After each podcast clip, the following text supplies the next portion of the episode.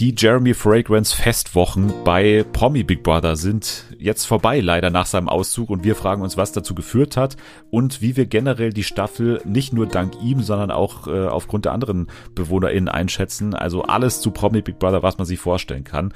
Außerdem geht es um ein anderes Reality-Format und vor allem um Kontroversen dazu. Genau, es geht um Princess Charming und sexuelle Übergriffe am Set. Es hat sich nämlich eine Kandidatin an die Öffentlichkeit getraut und hat erzählt, was ihr in der Villa widerfahren ist. Wir fragen uns natürlich, wie geht es mit diesem Format weiter? Und natürlich reden wir auch über die Live-Performance des Jahres. Robbie Williams bei Wetten Das und viele andere kuriose Gäste. Außerdem muss Selma antreten im Quiz auf Speed. Das große Finale. Heute wird sich entscheiden, wer die zweite Staffel am Ende gewinnt. Also alles das jetzt bei Fernsehen für alle. TV for everyone, we really love TV. Primetime, daytime series,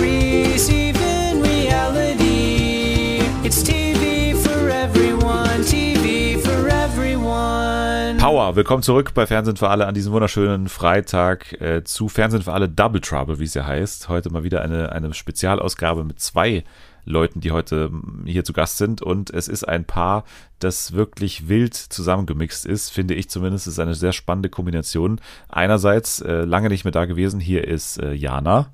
Gummo, Gummo. Und andererseits aus Hamburg begrüßt uns Helma. Ja, moin. Ich finde zumindest eine komische Kombination. Wie seid ihr damit zufrieden? Also ich finde das super. Ja, ich glaube. Ich, ich bin in er ja, sorry. Ich glaube, wir viben ganz gut zusammen. Ja, ja hat man gehört. Hat man gehört, ja. ja. Und ich bin in erster Linie froh, dass ich heute nicht allein mit dir bin, Dennis. Also Weil? Einfach so. ja, danke schön. Okay. Ne, wir spielen heute das Quiz auf Speed und äh, wir haben im Vorfeld schon gesagt, es ist gut, dass eine unabhängige Instanz heute da ist mit Jana, die das Ganze überwachen wird heute, wenn Selma zum großen Finale antritt. Aber davor sprechen wir natürlich über einige Highlights im Fernsehen und ich muss fast sagen, dass es eine absolute Highlight-Woche war jetzt nicht nur als Fernsehzuschauer, sondern auch als Host dieses Podcasts, weil es war, glaube ich, noch nie so, dass sämtliche Mitglieder des Podcasts ein Format geschaut haben, wie es gerade bei Promi Big Brother der Fall ist. Und es ist ja auch mal wieder ein Format, wo man richtig mittwittert und gerade in der aktuellen Zeit, wo man noch nicht ganz genau weiß, wie lange das alles noch geht und so, ist es zumindest für mich so, dass mir das gerade sehr viel Spaß macht, gerade wieder. Wie ist es bei euch? Ja, doch, ich finde das auch. Also ich kann nicht so viel da mitreden, weil ich äh, muss gestehen, ich hatte eine ziemlich äh, volle Woche. Deswegen habe ich gestern äh, alles nachgeguckt und vorgestern und habe nur zur gestrigen Folge getwittert. Und das hat mir aber wieder richtig Spaß gemacht. Das war so wie früher oder wie es immer noch hoffentlich bei Ibis der Fall ist. Und vielleicht ist das ja über wie heißt es, Mastodon. Vielleicht kann man das ja da weiterführen. Wie heißt du denn Dennis bei Mastodon? Kann man gleich mal, gleich mal Werbung machen. Wie heißt du denn da? Boah, ich check das nicht. Da muss man, warte, ich weiß das nicht. At nrw.social.mastodon. Ja, ja, also das ist, finde ich, das kann sich nicht durchsetzen. Ich, ich müsste da tatsächlich nachgucken. Vielleicht kann Selma erstmal noch ihre Antwort geben. Ja, also ich finde es auch super. Und wie Jana schon gesagt hat, das erinnert mich auch so ein bisschen an dieses ja, also an die Anfangszeit damals, als man noch zu jedem Trash-Format getwittert hat. Und ich bin ja diesmal auch wieder dabei und twittere auch jeden Tag fleißig mit. Und ähm, ja, also bisher war es super unterhaltsam. Ja, und ich hoffe, man versteht jetzt ein bisschen besser, warum ich schon seit Monaten auf Promi Big Brother warte, weil es eben dieser, dieser Wahnsinn ist, ähm, den ich mir erhofft habe. Und natürlich auch, wir haben ja über die BewohnerInnen ja auch schon in den vergangenen zwei Wochen geredet und vor allem über einen, den wir ja exklusiv verkündet haben vor zwei Wochen und dann in der vergangenen Woche wurde er ja auch bestätigt. Also Jeremy Fragrance hat diese erste Woche auf jeden Fall geprägt, oder? Also das war schon genau das, was ich allen versprochen habe und was dann ihr euch auch vielleicht erhofft habt von, von seinem TikTok-Fame, oder? Ja, das kann man auch daran sehen. Ich habe zum ersten Mal wieder seit Jahren, wie damals, als man zur Schule gegangen ist und jeder DSDS geguckt hat, Heute Morgen alle meine ArbeitskollegInnen haben mit mir über Jeremy Fragrance geredet. Und immer, wenn man sich auf dem Gang getroffen hat, mein Kollege und ich, haben wir noch so eine, so eine kleine Kniebeuge oder so gemacht. Um, das war echt heute sehr witzig und das, äh, das zeugt, glaube ich, äh, davon, wie sehr er polarisiert. Hm, ja, ganz Deutschland macht wieder Sport und Jeremy Fragrance ist der Grund dafür. Ja, der deutsche Wahnsinn. Sporterkurs ein bisschen, ne? Aber Ja, es ja, ist ja. auf jeden Fall ein Highlight, ähm, was vermutlich an TikTok liegt. Also anders kann ich es mir nicht erklären, dass da so ein Hype entstanden ist. Also ich meine, das ist ja die Plattform, wo er so richtig bekannt ist. Er hat zwar auch sehr viele YouTube-FollowerInnen, aber bei TikTok ist es schon äh, so, dass er, dass er halt mit seinen 6 Millionen da richtig abgeht. Dass es eben auch viele Leute gibt, die tatsächlich jetzt nur für ihn einschalten. Und ne, unsere Patricia hier zum Beispiel, ne, ausgewiesene Bachelor, Bachelorette-Expertin hier im Podcast, auch auf einmal äh, dabei gewesen. Das hat mich schon auch sehr überrascht und gefreut. Und ich glaube, so ging es vielen. Also Jule hat ja auch dann auf einmal so einen äh, Abend bei ihr zu Hause gemacht. Alle ihre FreundInnen haben da mit ihr zusammen äh, Promi Big Brother geschaut. Dann reden wir doch jetzt mal über ihn und über die Staffel. Wir sind ja jetzt ähm, quasi, äh, Jana hat gesagt, wir, die gestrige Folge, damit meinst du die Mittwochsfolge, weil wir am Donnerstag aufzeichnen, vor Oh, der. Donnerstagsfolge, wo ein neuer Kandidat eingezogen ist oder eine Kandidatin. Die äh, kennen wir noch nicht oder den kennen wir noch nicht. Äh, Wir wissen nur, dass Jeremy gestern, für uns gestern am Mittwoch, eben äh, medienwirksam ausgezogen ist. Und äh, das fand ich schon einen recht diskutablen äh, Move irgendwie so, weil also ich auch sehr viele Zweifel hatte, wie echt das Ganze ist. Aber wie habt ihr das erlebt? Jana vielleicht zuerst. Äh, ja, genau so. Also ich habe mich auch gefragt, ich habe das äh, nachgeguckt, weil ich, ich habe das gerade schon erzählt, ich habe äh, leider ausgemacht und äh, den Fernseher ausgemacht. Ich dachte, passiert nichts mehr und dann ist er irgendwie ausgestiegen. Mir kam das auch komisch vor, weil äh, das einfach so hingenommen wurde, irgendwie gefühlt. Weil bei ihm weiß man sonst, würde ich auch nicht wissen, was meint er jetzt gerade ernst und was nicht. Und das wurde irgendwie sofort so ernst genommen. Das fand ich irgendwie ein bisschen seltsam. Ja, ich habe auch meine Zweifel an der ganzen Sache. Aber nichtsdestotrotz ist es natürlich einfach ein riesiger Verlust äh, für alle, dass der nicht mehr dabei ist. Also ich glaube, das wird man auch an der Quote sehen. Äh, die ganzen Leute, die jetzt extra nur seinetwegen eingeschaltet haben, werden höchstwahrscheinlich nicht mehr einschalten. Und das wird sich dann doch äh, ja, an der Quote zeigen, denke ich. Man muss die Situation dann nochmal vielleicht kurz beschreiben für alle, die es auch nicht mehr jetzt in Erinnerung haben, wie es genau war oder die es vielleicht auch gar nicht gucken. Aber es war ja wirklich so, dass auf einmal die Kamera auf Jeremy war, also das Live-Bild vom Haus, ne, was ja häufiger mal vorkommt während der Sendung. Und da war das Live-Bild auf ihm und dann hat man direkt diesen Moment erwischt, wie er auf Michaela und äh, auf Jenny zugekommen ist, die gerade so irgendwie frisch angekommen waren und da irgendwie im Whirlpool gelegen sind. Und dann äh, meint er so, yo, ich gehe jetzt, weil es ist alles so geil hier. Das war, glaube ich, sein erster Satz. und dann hat er nochmal runtergebetet, warum er jetzt genau geht. Also aus verschiedenen Gründen, weil er seine Mutter vom Bahnhof abholen muss und ja, verschiedenste Sachen, die alle nicht so richtig viel Sinn ergeben haben und die beiden haben es auch gar nicht gecheckt. Dann äh, fragt Big Brother quasi nach, während Jeremy da gerade erklärt und fragt, Jeremy, bist du dir sicher, dass du gerade gehen willst? Äh, Bist du dir absolut sicher? Und dann war es aber auch schon äh, vorbei mit der ganzen Nachfragerei. Jeremy ist dann rausgegangen, noch in den letzten Minuten, also die haben auch nicht überzogen oder so, sondern in den letzten Minuten der Live-Show ist zu Jochen und Marlene ins Studio gegangen, hat dann da noch einen kurzen Talk, wenn man das so nennen kann, mit Jochen und Marlene gehabt wurde dann da eben auch nach seinen Gründen gefragt und dann hat Jeremy irgendwie nochmal gemeint von wegen, weißt du, was richtig mir einen Tritt in den Arsch gegeben hat, dass ich Big Brother gefragt habe, wo mein dritter äh, Luxusgegenstand ist, anscheinend das Johannesevangelium, was ihm ja sehr wichtig ist, weil er sehr gläubig ist. Äh, Daraufhin hat Big Brother laut ihm gemeint zu ihm, schau doch oder leg doch auf deinen Nachttisch, wo normalerweise das Johannesevangelium liegt, leg doch da dein äh, Mikro hin. Und das äh, fand er irgendwie, also so habe ich das zumindest verstanden, irgendwie unpassend oder so. Und das hat ihn dann äh, laut Jeremy den äh, letzten Tritt in den Arsch verpasst und anscheinend seine Entscheidung gefestigt, dass er da jetzt irgendwie raus muss so viel rumliegen und so hat er dann auch gesagt und, und dieser Streit äh, mit Valentina, den hat er auch nochmal angesprochen. Also für ihn hat er gesagt, ist die Geschichte jetzt sozusagen vorbei. Aber mein Ding ist halt an dieser ganzen Geschichte, was mich so stört, ist, dass es, finde ich, also in ein paar Situationen, wir hatten es in den Jahren davor ja schon auch zwei, drei Mal, glaube ich, dass mal so ein Live-Auszug irgendwie zur Debatte stand oder dass live irgendwas passiert ist, was dann irgendwie im Sprechzimmer oder so dann eben geklärt wurde. Also dann hat Big Brother eben gesagt, geh ins Sprechzimmer und Jochen und Marlene im Studio meinten dann sowas wie, wir werden das dann morgen genau aufklären, was da jetzt passiert ist und so. Aber hier ging das so schnell. Jeremy sagt, er will raus. Big Brother sagt äh, nochmal, ja, bist du dir sicher? Und dann geht er raus und dann gibt es sogar noch diesen Talk in der Live-Show und danach geht er sofort in die Late Night. Also irgendwie, das wirkte so irgendwie einstudiert und schon geprobt, dass ich eben in dem Moment so leichte Zweifel hatte, wobei es ja auch Anzeichen gibt, dass es alles schon ernsthaft ähm, gemeint sein kann. Ne? Also das schon auch, aber irgendwie hatte ich deswegen Zweifel an der ganzen Angelegenheit. Same. Also ich bin mir immer noch nicht so richtig sicher, ob das nicht, wie du schon gesagt hast, geplant war. Aber letztendlich können wir es einfach nicht wissen, vor allem bei Jeremy, auch mit seinen Gründen, seinen Beweggründen, weshalb er da jetzt ausgezogen ist. Man weiß einfach nicht, was, was da noch passiert ist oder was er uns vielleicht auch verschweigt oder was er sich vielleicht auch ausgedacht hat. Keine Ahnung.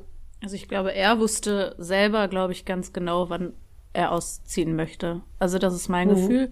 Ich weiß nicht, ob eben die von Big Brother auch Bescheid wussten. Das äh, ist jetzt die Frage, aber ich glaube, er selber hat sich das schon so ausgedacht vorher. Aber ich habe auch noch so ein bisschen eine andere Theorie, die mehr mit ihm zusammenhängt. Aber jetzt erstmal äh, vielleicht von euch die Meinung zu Jeremy. Also man kannte ihn ja davor wirklich nur als Mann, der da in wenigen Sekunden so auf TikTok immer aufgetreten ist und, und wirklich seine Rolle zu 100% war. Habt ihr jetzt das Gefühl, dass ihr ihn durch Big Brother besser kennt? noch weniger habe ich das Gefühl. Ja. Ja, ja. Es ist irgendwie noch seltsamer. Man, ich glaube, ja. vielleicht war auch das so ein bisschen seine Angst, dass er dann doch irgendwie durchschaut wird, wenn er zu lange drin ist und dass er es dann nicht mhm. so lange durchhalten kann, seine Rolle. Weiß nicht, wie Selma das sieht, aber ich kenne den noch weniger. Ja, mir geht's, mir geht's ähnlich. Also, der Mann ist einfach ein Mysterium. Alles, was er macht, verwirrt mich. Also, ich weiß nicht, ich habe noch nie einen Menschen gesehen, der so random ist und auch random Sachen macht. Also allein diese Situation, da kommt eine Michaela ins Loft zu ihm und das Erste, was er macht, ist irgendwie Fitness, also sein Workout und redet dann nebenbei noch mit ihr und ich, ich weiß nicht, ich weiß es nicht, was mit diesem Mann los ist, ob er einfach eine Kunstfigur ist, ob er so ist, wie er ist. Also ich blicke da echt nicht durch. Ich finde, der, er löst auch so ambivalente Gefühle in einem aus. Einmal finde ich den lustig, dann will ich ihn beschützen, dann finde ja. ich ihn ganz süß sogar. Und dann nervt er mich wieder und dann finde ich ihn wieder lustig. Also es ist ähm, auch ja. äh, für mich persönlich echt eine emotionale Achterbahnfahrt gerade. Auch dieses Problematische muss man halt ansprechen. Ne? Also ja, vor ja, allem seine genau. ganze ja. Diätsache jetzt, die er dann auch. Genau. Also man kann ja fasten. Ne? Das ist ja eine legitime Art und Weise, irgendwie auch mal sich zu ernähren oder sich eben nicht zu ernähren oder was weiß ich, halt auch äh, abzunehmen oder sonst was. Er ist ja schon super dünn und ähm, hat es jetzt aber so immer auch nach außen gekehrt und das so positiv dargestellt, so nach dem Motto, dann ja auch immer sein Hemd hochgehoben und äh, so gezeigt, wie er jetzt äh, so geil richtig dünn ist und so. Und äh, dann ja auch nochmal, als Michaela ja auch reingegangen ist, ne, diese Ansprache bezüglich Ernährung auch nochmal, das haben wir ja davor mhm. schon angesprochen, vor der Staffel, dass das alles ja problematisch ist, wie er diese ganzen Sachen einfach sieht auch ne, bezüglich äh, äh Body Positivity und solche Sachen, die jetzt alle eher problematisch äh, findet. Das hat sich jetzt vor allem am letzten Tag, in seinen letzten Momenten fast schon, da ja auch nochmal äh, gezeigt, wie, wie problematisch das ist. Von daher mhm. hat er auf jeden Fall, also mehrere Seiten, wie gerade auch Jana schon gesagt hat. Aber ähm, für mich ist es auch jetzt wirklich so, dass ähm, ich das Gefühl habe, er hatte auch ein bisschen Angst davor, diese Maske zu verlieren. Also, ne, das muss man jetzt auch vielleicht mal sagen. Wir haben ja in dieser Woche ich glaube, drei Livestreams insgesamt gemacht oder so. Und äh, in einem ist ein für mich äh, Livestream-Moment, Audio-Moment 2022 passiert. Denn ähm, niemand Geringeres als der Bruder von Jeremy Fragrance ist in unseren Livestream gekommen und äh, hat uns alle überrascht. und dann äh, hat er uns halt äh, ja verschiedene Fragen zu Jeremy halt auch beantwortet. Und er hat halt erzählt, dass ähm, zwischen ihm und seinem Bruder auch jetzt gerade so Eiszeit ist, weil die beide hatten diese Firma Fragrance One und äh, Jeremy hat sich jetzt eben entschieden, das alleine zu machen und äh, das kam eben für den Bruder auch so ein bisschen aus dem Nichts. Und er hatte schon auch das Gefühl, dass er jetzt nochmal irgendwie ja irgendwie extremer geworden ist in dieser Kunstfigur sozusagen. Und äh, für ihn ist es auch irgendwie was Differenzierteres als nur eine Kunstfigur, sondern dieses mit den Düften und mit den Gerüchen, das war schon immer irgendwie in ihm drin, aber dass es dann so extrem wurde, das ist noch nicht so lange so. Und jetzt eben auch diese Trennung zeigt ja so ein bisschen, wie, ja, wie er so alles Persönliche von sich abwirft, so gefühlt. Keine Ahnung, er scheint dann noch Kontakt zu seiner Mutter zu haben. Aber ich habe jetzt so ein bisschen das Gefühl, dass ähm, irgendwie nach dem Motto The Man has become the mask. Ne? Also der Mann wurde zu der Kunstfigur. Irgendwie die Kunstfigur hat Besitz von ihm ergriffen. Und wenn man jetzt irgendwie den Anschein erweckt, da drunter zu gucken, hinter diese Maske, dann äh, bekommt er Angst. Also ich kann mir auch vorstellen, dass er halt gemerkt hat, irgendwie in den Sprechzimmersequenzen, was ihm da für Fragen gestellt werden, was ihm die anderen BewohnerInnen auch für Fragen stellen, dass er vielleicht auch checkt irgendwie, oh, die wollen hier so eine Love Story mit mir und Valentina oder mit mir und Jenny irgendwie kreieren das bin ich nicht oder so, dann spricht auf einmal Big Brother mit mir Polnisch, hä, check ich nicht. Ähm, er will das vielleicht einfach gar nicht, er will einfach Jeremy Fragrance mhm. bleiben und nicht dieser, ich weiß gar nicht, wie er, wie, wie hieß er, Moritz, Ma Mario, wie irgendwie Daniel. Daniel, genau. Der will ihn gar nicht zeigen, also der, der, der hat gar keinen Bock auf diese klassische Storyline von wegen, ja, Ike Hüftgold legt dann irgendwann medienwirksam seine Perücke ab und so, da, da, hat er keinen Bock drauf. Er will Jeremy Fragrance bleiben, weil es ja auch sein Business ist. Also das Gefühl habe ich irgendwie nach der Folge vom Mittwoch gehabt. Ja, das sieht man ja auch schon eben daran, dass er seinen Anzug nicht ablegen wollte. Mhm. Ähm, das ist, glaube ich, ihm selbst das schon zu privat oder halt, ja, durch die Maske geschaut dann diese ganze Anzugsache ist ja sowieso spannend, weil es ja eigentlich der erste und einzige Konflikt jetzt ehrlicherweise in dieser ersten Folge ist. Und trotzdem hatten wir ja einigermaßen, also ich weiß nicht, ob es nur an Jeremy liegt oder, oder ob auch noch andere Faktoren da reingespielt haben, aber trotzdem hatten wir einigermaßen viel Spaß mit dieser ersten Woche. Und nochmal jetzt dieser Konflikt mit dem Anzug. Also da ging es darum, ne, Jeremy ist wie alle anderen in äh, einen von beiden schlechten Bereichen gekommen, also äh, Garage und Dachboden gibt's. Er war auf dem Dachboden, da muss man natürlich äh, seine Klamotten ausziehen und dann irgendwelche Lumpen da anziehen von, von Big Brother. Er hat sich halt von Anfang an geweigert, hat gesagt, nee, ich lege mein Signature-Outfit nicht ab, also seinen weißen Anzug. Das hat halt zu einem Konflikt mit Valentina geführt, auch Sam am Anfang noch, ähm, die halt ähm, nicht einsehen wollten, dass ähm, ja, beziehungsweise ihm vorgeworfen haben, dass es halt asozial sei, wenn man sich so gegen die Gruppe stellt und so. Und war natürlich gefundenes Fressen für jemanden wie Valentina, die ankündigt, ähm, ich muss eh Konflikte suchen, das ist halt mein Image so. Und dann, dann war das für mich irgendwie klar, warum die das macht. Er war ja, also finde ich, am ersten Tag hat man sich irgendwie, wenn man mal auf Social Media geschaut hat, ganz klar äh, das Bild hat sich irgendwie ergeben, dass, dass er super unsympathisch ist, oder? Also habt ihr schon auch so gesehen, dass er der Buhmann war und man war eher auf der Seite von Valentina. Jetzt mal in der Öffentlichkeit generell, oder? Ich weiß nicht. Ich weiß, wie du abgestimmt hast. Wir haben ja bei Fernsehen für alle Instagram ja, ja. eine Abstimmung gemacht. Ich habe gefragt, habt ihr Mitleid mit Jeremy äh, oder ist er selber schuld jetzt, dass er so einzeln äh, ja, als Einzelgänger also, dasteht? Und du hast gesagt, ich hatte jetzt kein Mitleid. Ich hatte kein Mitleid, aber ich hatte jetzt auch nicht den Eindruck, dass er der Buhmann ist. Also um ehrlich zu sein, fand ich diese ganze Diskussion einfach schwachsinnig. Die haben halt auch nicht mehr aufgehört. Also äh, ich verstehe, dass man da irgendwie genervt von ist und man kann es dem ja auch sagen. Aber dann kann man auch wieder gut sein lassen. Die haben ja. sich ja dann so da reingesteigert, die haben dann letztendlich gedacht, der ist wie Jeffrey Dahmer. Das, war dann der Outcome davon, ja. weil er sich einen Anzug nicht ausziehen wollte. Das war übrigens meine Lieblings meine Lieblingsthematik. Das war auch ein also richtig geiler Beitrag zur Abwechslung mal. Also ja. das war auch mal technisch richtig gut so, dieser Beitrag, wie man den geschnitten hat. Diese ganze, ja, so auch musikalisch und so. Das war schon richtig geil gemacht. Das ist normalerweise eher so Dschungelcamp-Territory, ne, solche Beiträge mhm. dann auch so technisch gut zu machen. Und Big Brother ist da eher in Sachen Musikauswahl und so eher, also zweite, dritte Reihe, würde ich jetzt mal sagen. Aber das war zur Abwechslung mal richtig gut, ja. Auch als Jake, das fand ich am besten, als Jake Kahn dann einfach nur zugehört hat und dann sagte am Ende, ihr glaubt doch jetzt nicht wirklich, dass Jeremy Fragrance euch nachts abmurkst. das, da hat die Absurdität nochmal schön zusammengefasst, fand ich gut. Mhm. Aber insgesamt war der auf jeden Fall nach der ersten Show der Buhmann. Also da war man als Zuschauerin, wenn man sich auch, wie gesagt, die Social Media äh, Beiträge und so, die Kommentare anschaut, waren die Leute ganz klar der Meinung, was ist das für ein Typ, was soll das? Ist es ja wirklich asozial sozusagen, zieh doch endlich deinen Anzug aus, so nach dem Motto. Und ich habe damals schon gesagt, eigentlich ist es für mich andersrum. Also er wurde erstmal von Valentina und Sam schon provoziert.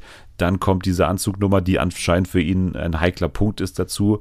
Klar waren auch meine Sympathien eher bei Jeremy, das gebe ich auch zu. Aber Trotzdem ähm, war es eben nicht so einseitig, von wegen er ist der Aggressor mit seinem Verhalten und die anderen beiden sind nur so irgendwie halt aufgebracht, sondern das, das ging schon hin und her.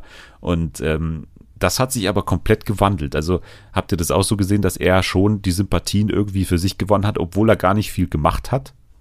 Ja, ich glaube, weil er eben nichts gemacht hat und die anderen immer weitergemacht haben. Ich glaube, dadurch hat er sich automatisch dann irgendwie nach oben katapultiert.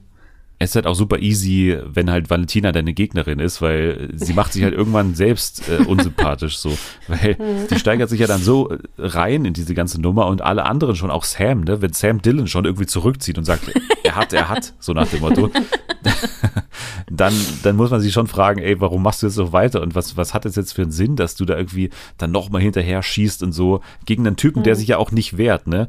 Das ist ja so irgendwie, der, der streckt da sein Gesicht hin und sagt Schlag rein, so nach dem Motto, weil er ja immer wieder einfach nur da stand und weird in der Gegend rumgeschaut hat und irgendwie manchmal so eine Essensansprache gehalten hat, aber ansonsten jetzt nicht viel gemacht hat. Man hat sich ja schon irgendwie, also ne, ich empfehle sehr diesen Anredo-Thread mit äh, weirde Sachen, die Jeremy Fragrance macht, wie er irgendwie irgendwas durch die Gegend trägt oder irgendwas, irgendwelche Turnübungen am Boden macht oder sowas.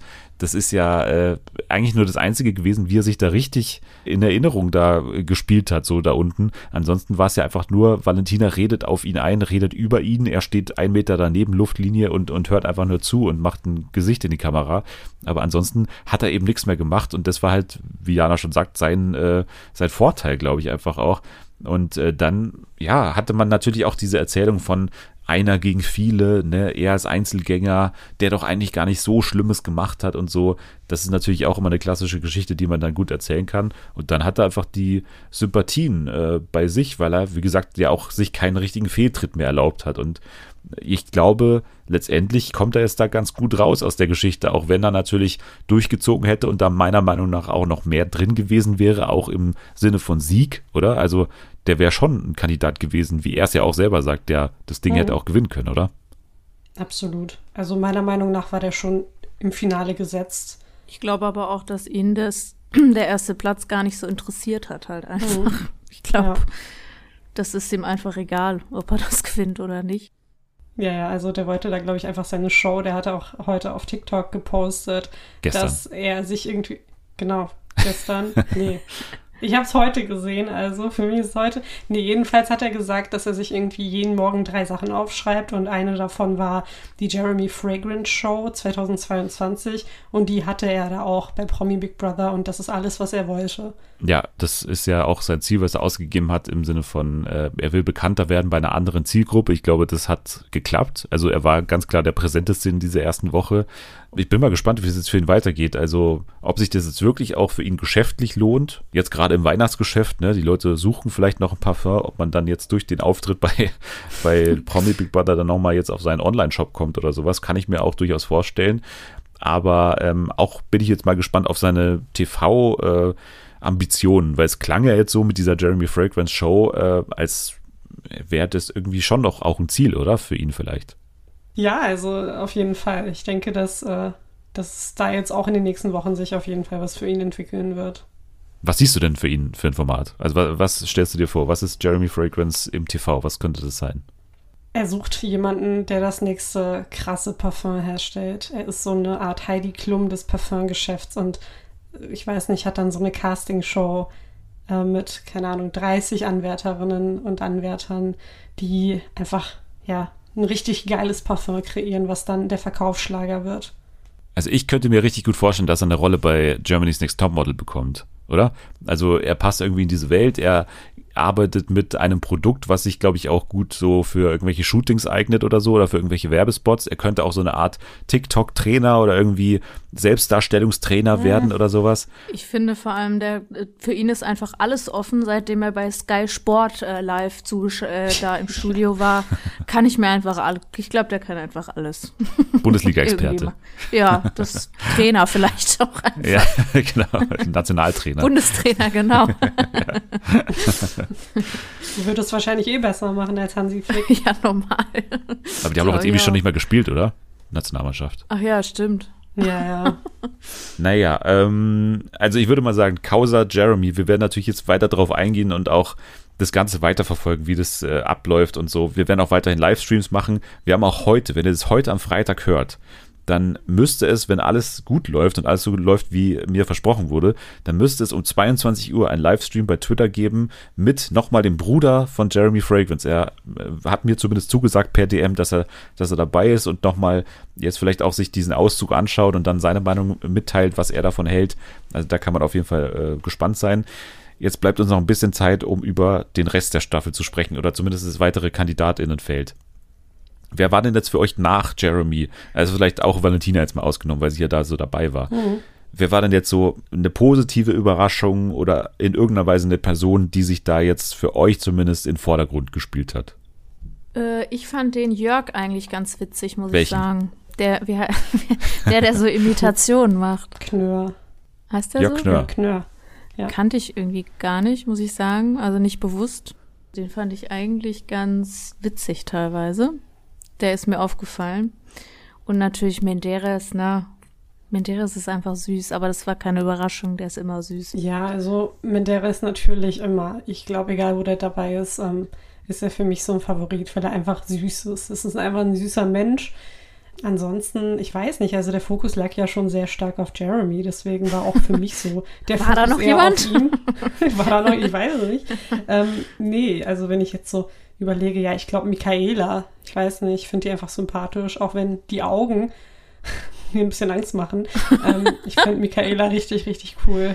Ich auch und ich muss sagen, ich muss, ich weiß nicht, ob ihr das auch so seht, aber ich mag die Tanja Tischewitsch oder wie, wie heißt Ja. die Tischewitsch? Tisch, Tischewitsch. Tischewitsch. Tanja, Ich ja. muss sagen, ich mag die leider auch echt gerne. Ja, Tanja ist super. Ich fand die schon damals im Dschungelcamp mega Ja, sympathisch. ich- Stimmt, die hatte ich vergessen. Ja, ja, Tanja. Ja, ja, sympathisch. Ja. Die war lustig. Ja. Man kann sich unterhalten. Nochmal zu Menderes, weil, weil da würde ich auch so ein bisschen nochmal die Debatte aufmachen bezüglich Echtheit, weil, also für mich, der erste Moment, ne, Menderes geht in das Haus rein, zieht ein in die Garage, ne, glaube ich, zieht er zuerst ein, wird dann quasi von Big Brother eingewiesen und das erste, die ersten Sätze, die Menderes sagt, sind, ey, ich habe hier so ein paar Bonbons in meiner Tasche, kann ich die mitnehmen oder irgendwie? Und da habe ich schon gesagt, das ist ja diese Rolle, die er hat, aber mal zwölf sozusagen. Also warum macht er denn jetzt wieder hier den ganz schüchternen von äh, äh, Staffel 2 irgendwie DSDS oder so? Weil darüber ist er ja wirklich hinaus. Also das merkt man jetzt auch in den Tagen. Der ist ja schon selbstbewusster auf eine Art und, und fühlt sich jetzt auch glaube ich, ganz gut aufgehoben da drin und ist äh, ja auch akzeptiert da drin. Aber dass er da mit so einer Nummer irgendwie reingeht, von wegen, äh, ich bin so unerfahren und, und äh, darf ich das überhaupt? Und, und hier, Big Brother, ich bin dein untergebener Diener und so. Also so hat es für mich gewirkt. Da habe ich gleich schon gesagt, oh Gott, darauf habe ich hier gar keinen Bock. Aber vielleicht ist es nur die Aufregung. Also man ist doch immer, wenn was Neues ansteht, super aufgeregt und dann weiß man zum Teil auch nicht, was man redet. Ich spreche aus persönlicher Erfahrung. ähm, ja, aber vielleicht war es ja auch bei ihm der Fall. Der ist halt auch, glaube ich, eine Person, dem kannst du als Sender einfach ein Skript in die Hand drücken, mach das mal mit den Bonbons und der hinterfragt das nicht. Ich glaube, das, Ja. das ist halt das andere. Du kannst super leicht leider manipulieren, glaube ich. So Mhm. schätze Aber ich glaube nicht, dass es vom Sender kommt. Also ich glaube eher, dass es dann von, von seinem Management oder von ihm halt ja, kommt. oder vom Management weil er halt manipuliert. checkt, diese Rolle, dieser schüchterne Boy, wie halt im Dschungel, der kommt gut an. Das ziehen wir jetzt einfach nochmal genauso durch und, und hoffen darauf, dass es wieder klappt, sozusagen. Aber für mich hat es eben gar nicht geklappt, weil ich das ja befürchtet habe. Wir haben ja in den letzten Wochen immer drüber geredet, über Menderes, dass er halt wieder diese Nummer durchzieht. Jetzt mittlerweile bin ich auch wieder der Meinung, wie gesagt, hat er ein bisschen abgelegt, ist deutlich lauter und forscher teilweise auch und, und auch witziger, muss ich sagen am Anfang habe ich schon noch so einen, so einen Hauch von, von Maske gesehen bei dem oder zumindest irgendwie eine Rolle, die ja schon längst nicht mehr ist, sozusagen. Ja, aber guck mal, vielleicht ist er auch, also vielleicht ist das jetzt, bin ich da auch naiv, was das angeht. Aber wenn ich mich irgendwo wohlfühle und auftaue, dann bin ich auch halt witzig. Ich bin super Ja, witzig. Ich auch. Aber wenn ich irgendwann neu hinkomme, bin ich immer schüchtern. Vielleicht ist er das einfach jedes Mal. Ja, aber irgendwie, es wirkt halt für mich so untypisch für so einen Reality-Star, wie er es ist. Also ich meine, der war irgendwie, wie gesagt, Dschungelkönig. Der hat schon so viele Reality-Shows gemacht. Der ist jetzt seit 20 Jahren bei DSDS. Seit 20 Jahren, ne? das ist so traurig. Dann, da musst du doch da nicht mit deinen Bonbons da reingehen so und, und irgendwie diese Frage stellen. Also das, Wie das hat mich ich nur so. das macht mit den Ja, nee, aber es hat mich. Ja, äh, wie kann man sich denn so darüber aufregen, Dennis? Ja, jetzt komm, jetzt bin ich Man hier kann wieder. doch immer, egal wenn man so Sachen, also ganz ehrlich, selbst wenn man so jeden Tag eine bestimmte Sache tut und dann, keine Ahnung, hat man so eine leichte Veränderung in diesem ganzen Ablauf, da kann man durchaus auch mal nervös und aufgeregt sein und dann mit Bonbons da reingehen wollen. Ich weiß jetzt nicht, wieso du so, wieso du da so ausrastest. Ich raste nicht aus. Ich, ganz, ich bin ganz Ja, ruhig. Unwort bin ganz des ruhig. Jahres einfach Bonbons. Naja, ich merke schon, wir müssen von dem Thema weggehen, oh, sonst äh, geht schön. mir Selma an den Kragen gleich. Das wird äh, spannend für das Quiz auf Speed gleich auch noch. Für mich auch noch so eine Siegeskandidatin, finde ich, die hat sich ganz gut präsentiert. Kati Karrenbauer, ne? Also die ist ja mhm. noch eingezogen dann am Freitag direkt in der Einzugsshow. Ja, hat schon, also für mich so eine Chefinnenrolle mit übernommen und finde ich auch ganz unterhaltsam. Ne? Und bei ihr merkt man auch, die hat irgendwie Bock auf das Format, hat sie auch schon ein, zwei Mal gesagt. Hat auch schon geheult, hat schon gelacht, hat schon so ihre Emotionen gezeigt. Das finde ich funktioniert auch noch ganz gut mit, mit Kati, oder? Ja, manchmal ist sie mir aber ein bisschen unangenehm, wenn sie jetzt noch einmal betont, dass sie nicht pleite ist, sondern nur dahin will, weil das so tolles Format ist. Ich bin eine pleite. Ich es hat einfach niemand also gefragt, es interessiert auch keinen. Ja. Also es ist auch schon krass, ne, wie tief ihre Stimme einfach von Tag zu Tag wird. Ja. Also es ist, ne, wie du schon auf Twitter geschrieben hast, ja, bald kann man sie einfach gar nicht, man, man nimmt sie einfach nicht mehr wahr, diese Stimme, weil die einfach, einfach so die tief Fre ist. Frequenz das, so tief, dass wir es hören. Ja. Ja, es ist der Wahnsinn. Ist bald wie so, wie so ein Fisch oder wie so eine Fledermaus, kann man einfach nicht mehr hören. Dann. Ja, eben. Ja. ja. ja. Ansonsten noch äh, relativ ab vom Schuss ist irgendwie Rainer Gottwald, der war von Anfang an irgendwie alleine, dann im Loft und dann hat er auch immer nur so ein, zwei Leute, die mit ihm so im Bereich sind. Der kennt irgendwie gefühlt 90 Prozent des Hauses noch gar nicht zu dem Zeitpunkt, den wir jetzt kennen. Und mhm. äh, ja, der ist jetzt auch natürlich, man kannte ihn gar nicht, deswegen ist alles überraschend, was er dann bringt, aber ist jetzt von seiner Art irgendwie auch noch irgendwie kurios, weil er irgendwie so eine Mischung ist aus ja sehr fürsorglicher älterer Mann und irgendwie auch so ralliger Rentner, so, oder? ja, absolut, absolut. Also ja, ich weiß nicht, ob ich mir da von ihm meine Schlüpper waschen lassen würde Ach, oder die nee. Füße massieren. Ich würde halt denken, das ist irgendwie ein Fetisch, den er da auslebt. Ich bin nicht so der Fan von ihm. Ich auch nicht. ich kann auch nicht ganz genau greifen, was mich stört, aber das ist nicht so. Ist auch nicht so mein Fall. Jay Kahn ist noch eine Diskussion wert, glaube ich, weil er ja natürlich mit äh, ja, einer Vergangenheit im Trash-Fernsehen da reingegangen ist und die er auch schon mehrfach jetzt angesprochen hat. Es gab ja wirklich die Diskussion um diese Dschungelcamp-Affäre, wirklich Affäre mit Indira damals. Und er hat ja nochmals betont, nein, also mit ihr, das war nicht inszeniert sozusagen. Was ja auffällt, ist, dass er die ganze Sache mit Sarah Knappig komplett weglässt. Also diese Hälfte der Geschichte lässt er komplett weg was ja mittlerweile auch schon, ne, das ist jetzt seit zehn oder zwölf Jahre ist es her oder was, oder acht, zwölf Jahre, glaube ich. Der glaubt halt einfach, man hat das alles vergessen, was jetzt erstens damals schon in der Show da bekannt wurde und dann auch in den zehn Jahren danach. Ne? Es wurde ja schon mhm. mehrfach aufgeklärt, dass es das alles gestimmt hat, dass Sarah Knappig wirklich von ihm gefragt wurde, ob sie mit ihm was inszenieren will, nach dem Motto. Und er sagt ja nur, nee, das mit Indira, das war alles ehrlich. Wir haben nicht einmal gesprochen. Ja, äh, Herr Anwalt oder Herr Richter, das stimmt. Diese Aussage ist korrekt. Joe gerne. Aber genau, Joe gerne, das, Frau Salisch, das stimmt. Aber die andere Hälfte, von der er gar nicht redet, die kann halt auch nicht gelogen sein, weil er, wie gesagt, sie gar nicht erwähnt erst. Und das ist halt auch dann irgendwo auch eine Rolle, obwohl er ja vorgibt oder sein Ziel bestimmt ist, jetzt an diesem Format dass er erstmals jetzt keine Rolle spielen will und nicht mehr als derjenige, ja. der immer so super unecht ist, äh, darüber kommen will. Hm, ja, das kaufe ich dem null ab. Ich hatte auch, auch gestern tatsächlich eine Diskussion mit Natalie darüber, weil ich der felsenfesten Überzeugung bin, dass er da tatsächlich einfach nach wie vor eine Rolle spielt und dass er krampfhaft versucht, irgendwie sein Image aufzupolieren.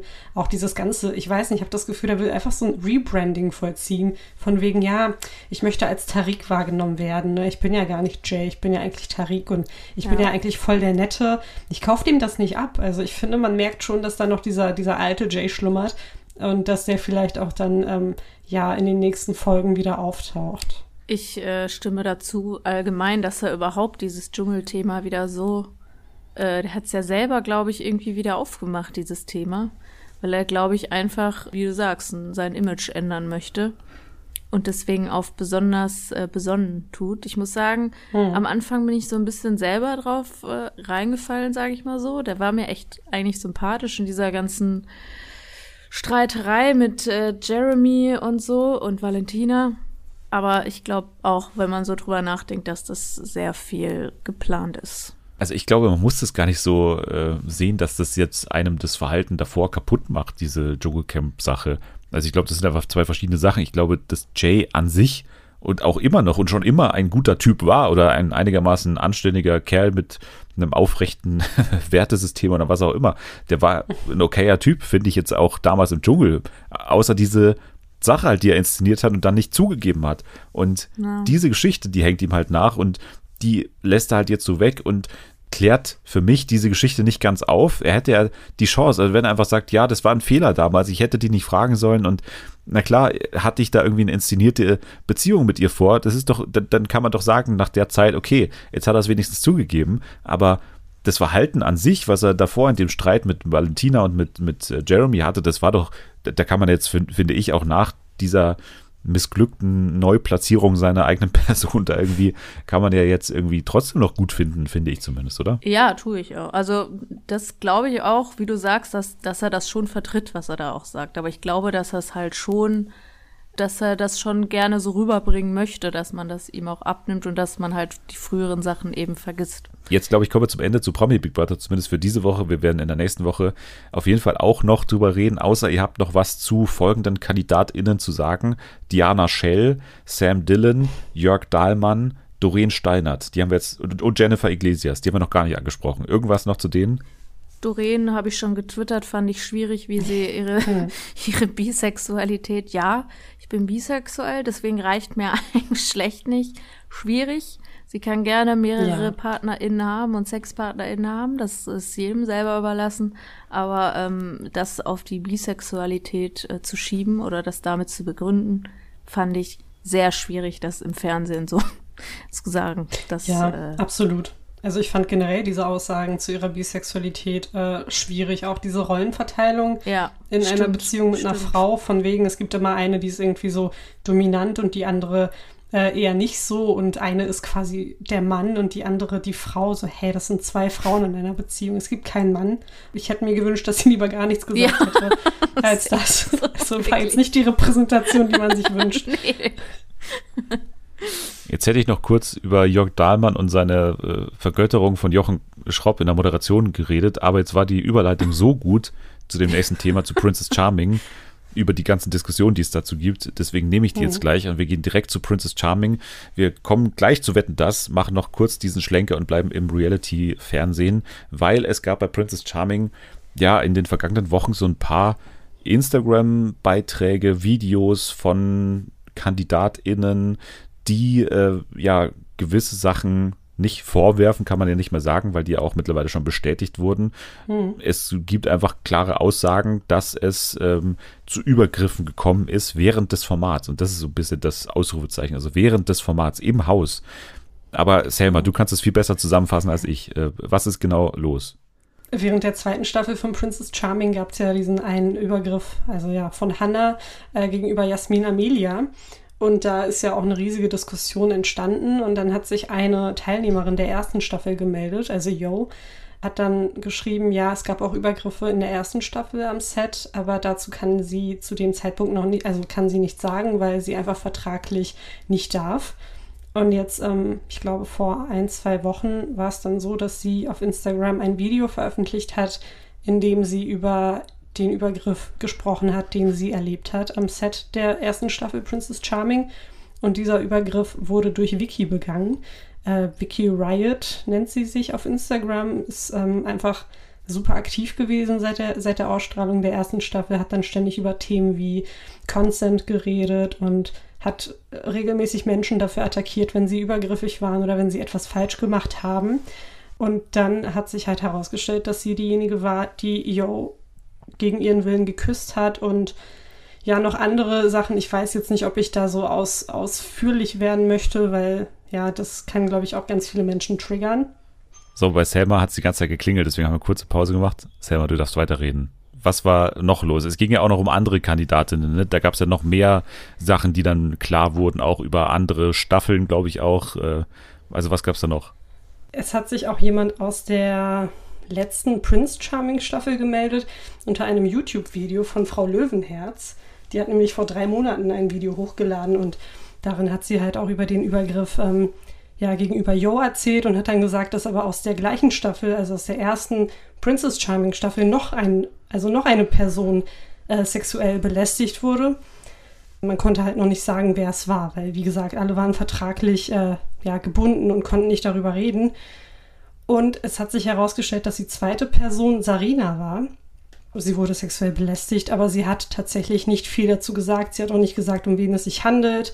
Ich weiß nicht, ob da in den nächsten Wochen was kommt. Also da sind es um Vorwürfe, auf, muss man sagen. Ne? Weil, genau, da sind es ja. Vorwürfe, genau. Es wurde auch in dem Video von Frau Löwenherz gesagt, dass bei dem einen Übergriff beide Seiten gesagt haben, ja, es ist was passiert, also sowohl die Täterin als auch das Opfer. Und bei dem anderen Übergriff ähm, hat die Täterin es nicht zugegeben, also sie streitet es nach wie vor ab. Ich habe mir das dann auch auf äh, Anraten von Selma mal angeschaut, vor allem eben das Video auch von Vicky, ne, die sich ja dann quasi nicht gerechtfertigt hat, muss man sagen. Das war auch ein relativ kurzes. Normalerweise erwartet man jetzt so so und so viele äh, hier Striche in der Insta-Story, ne, wo man dann irgendwie eine halbe Stunde erstmal zuschauen muss. Aber das war ein sehr kurzes Reel, wie sie einfach gesagt hat, ja, hört Johanna, ne, die ja diese ähm, Sachen gesagt hat, ähm, hört ihr zu und, und glaubt ihr und äh, stimmt. Also es sind keine Vorwürfe, ich habe das gemacht und das war schon mal sehr untypisch, finde ich. Ihre Rechtfertigung bzw. ihre Aussage finde ich trotzdem ein bisschen komisch, von wegen, warum habe ich das nicht davor gesagt? Ähm, weil ich ja ihr sozusagen die Chance geben wollte, das zu sagen. Da ja. hätte man sich jetzt auch vorstellen können, ja, dann geh halt auf sie zu und, und dann macht es irgendwie zusammen oder bestärke sie darin, dass sie das irgendwie sagt oder was weiß ich. Aber dann halt währenddessen diese ganzen Aufklärungssachen äh, zu posten ja. und Consent, Consent, Consent und dann aber dann, weiß ich nicht, Monate, Wochen später für die gleiche Sache quasi outgecallt werden.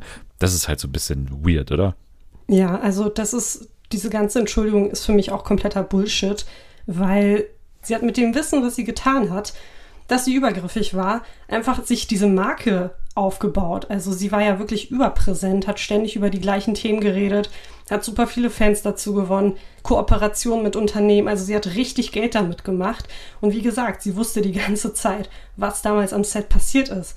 Und Yo, also sie möchte tatsächlich so genannt werden. Sie möchte nicht Johanna genannt okay. werden, sondern Yo, ähm, hat dann auch geschrieben, dass sie tatsächlich mit Vicky gesprochen hatte und gefragt hatte, ob sie vielleicht mal die Verträge prüfen wollen, damit sie halt mit dieser Sache in die Öffentlichkeit gehen kann. Und Vicky hat gesagt, sie hatte kein Interesse daran. Also hat Jo versucht, auf sie zuzugehen. Und dieses ganze, ja, ich möchte Jo jetzt den Raum geben, ich möchte ihr den Raum überlassen, ist halt einfach Bullshit. Sie ist für mich einfach eine riesige Heuchlerin, die sich ähm, so viel aufgebaut hat. Und es war ja nicht das erste Mal, dass sie übergriffig war. Also unter, unter ihrem Video haben sich auch zahlreiche Kommentare von Frauen gefunden, die ähnliches mit ihr erlebt haben. Also es scheint schon ein Muster bei ihr ähm, ja, zu sein.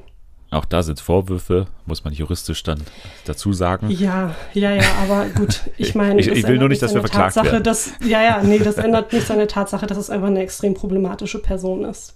Ich würde jetzt nochmal nachfragen, wie das in einem Format passieren kann, das sich ja auf die Fahne schreibt, äh, total äh, offen in alle Richtungen zu sein und, und auch ein, ein Safe Space zu sein, ja, für diese äh, Gruppen, also sowohl für schwule als auch für lesbische äh, Menschen oder für queere Menschen generell. Erstmal muss man ja die Frage stellen, warum das nicht im Format auffällt. Also ich meine, haben dann auch eben einige kommentiert, äh, da stehen doch überall Kameras und es will keinem aufgefallen sein, wie er dann auch, glaube ich, Princess Charming oder Prince Charming äh, auf Instagram irgendwann mal geschrieben hat. Also wir wussten von diesen Sachen nichts sozusagen, haben die darauf reagiert. Da ist mhm. erstmal die Frage, wie das sein kann, weil ja auch, glaube ich, Yo gesagt hat, sie ist damit zur Redaktion oder sowas gegangen, oder? Ja, genau. Und es haben ja auch andere Teilnehmerinnen bestätigt, dass dieser Übergriff so passiert ist und dass auch die ganze Zeit Kameras waren. In diesem Video von Frau Löwenherz hieß es auch, dass einer der Übergriffe äh, sogar thematisiert wurde. Also mit, mit der Redaktion oder mit der Produktion wurde darüber gesprochen, aber man hat dann am Ende im Endprodukt, also in den Folgen, absolut gar nichts davon mitbekommen. Natürlich wusste die Produktion Bescheid, aber sie tut jetzt einfach so, als wäre nichts gewesen, als hätte sie gar nichts mitbekommen.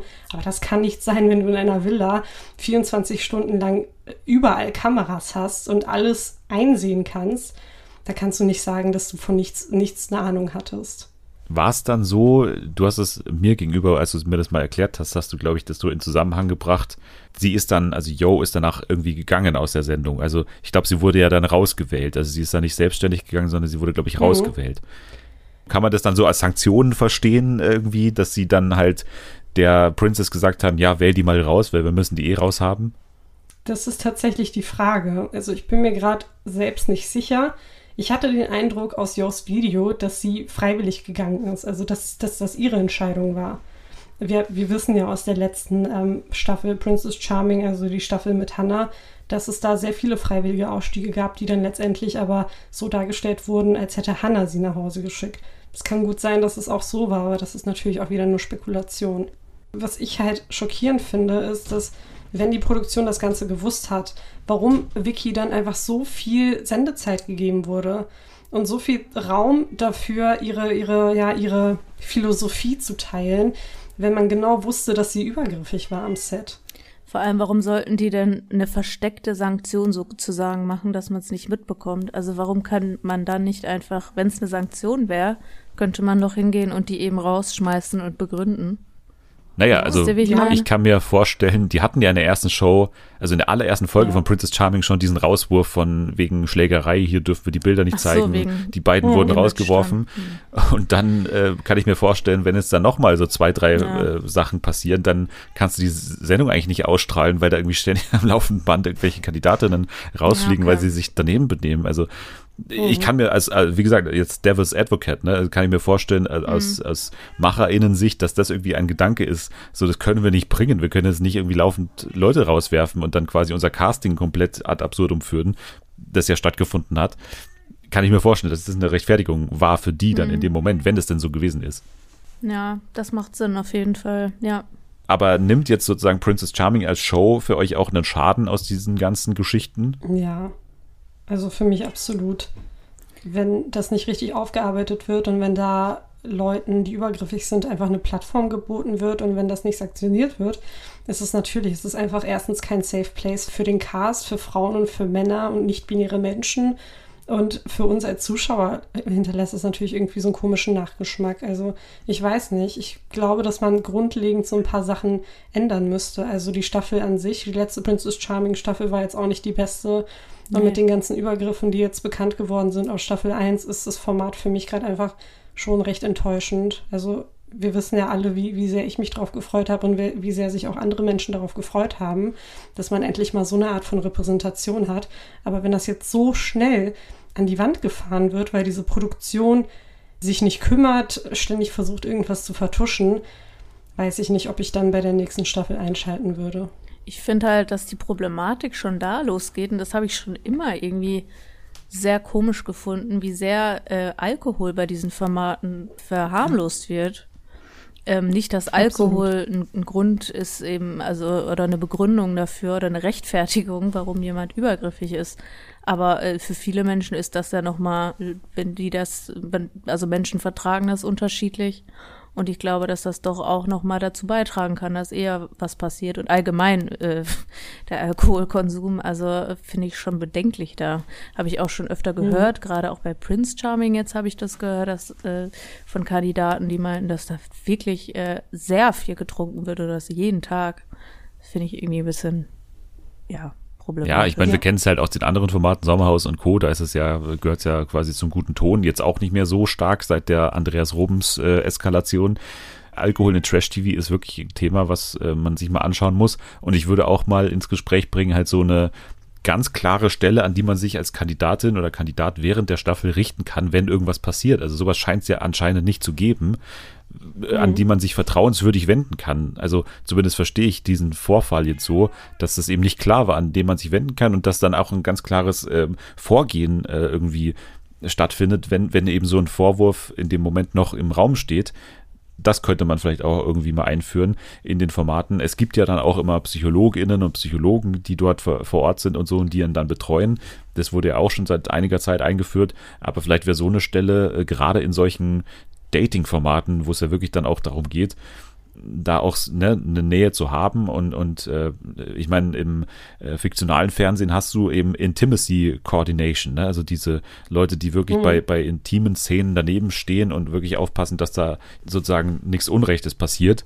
Und äh, hier, finde ich, wäre allein schon so, so eine Anlaufstelle, was vielleicht in, in Reality-Formaten, worüber man nachdenken könnte.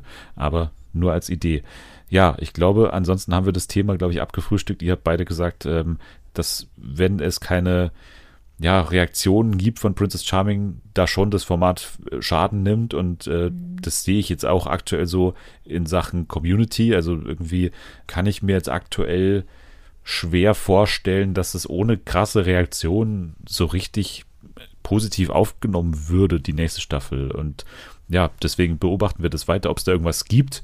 Und wenn ja, dann ähm, werden wir darüber bestimmt nochmal reden können. Wir wollten aber natürlich noch über Wetten das sprechen. Das ist jetzt ein komplett anderes Thema, aber ähm, es ist auf jeden Fall natürlich allein schon aufgrund der Quoten ein Thema, über das wir hier sprechen müssen, fast schon. Ihr habt es beide gesehen, ne? Auch live wahrscheinlich. Genau. Ja. es war wie ein Fiebertraum, aber ja. Also im vergangenen Jahr. Ich weiß nicht, wie eure Meinung war, aber wir saßen hier im Podcast. War es nicht sogar du, Jana? War, haben wir nicht drüber geredet? Ich glaube schon tatsächlich. Ich weiß noch, ich war auf jeden Fall einigermaßen positiv im Sinne von, das hat als, ähm, als Reboot oder als, weiß ich nicht, Rückkehr ganz gut funktioniert. Das hat diese ganzen nostalgischen Gefühle getriggert. Ne? Da haben ABBA gesungen, da hat Helene Fischer gesungen, da waren die ganzen großen Stars da. Also ich habe für mich irgendwie gedacht, da kann jetzt eigentlich nichts schief gehen. Das machen die einfach jedes Jahr so und dann äh, fertig. Das muss nicht jedem gefallen. Das ist auch jetzt nicht sonderlich fortschrittlich, da so eine Show zurückzubringen und da so viel Geld reinzupulvern. Aber ich meine, die Leute schauen es, deswegen hat es irgendwo eine Berechtigung. Aber in diesem Jahr, meiner Meinung, ist es äh, also eine mittelschwere Katastrophe gewesen. Also das war ziemlich, also wirklich ziemlich Trash. beschissen. Also, mhm. ja. oder? Ja, voll. ich glaube, da sind wir beide äh, deiner Meinung. Ja. Oder alle. Ja. Was fandet ihr am beschissensten an der Sendung?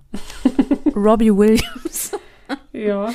ja ne, der war der schon, war schon recht schlecht. beschissen und ich bin Take That-Fan. Also ähm, es muss schon echt beschissen gewesen sein. Ich fand eigentlich schlimmer, als Menderes mit Bonbons in die Sendung rein. Ja, das als, ist nochmal ein Als Robbie Williams mit, mit Bonbons in die Sendung war, da, da wollte ich fast schon an die Decke Thomas, gehen, darf ich das mitnehmen?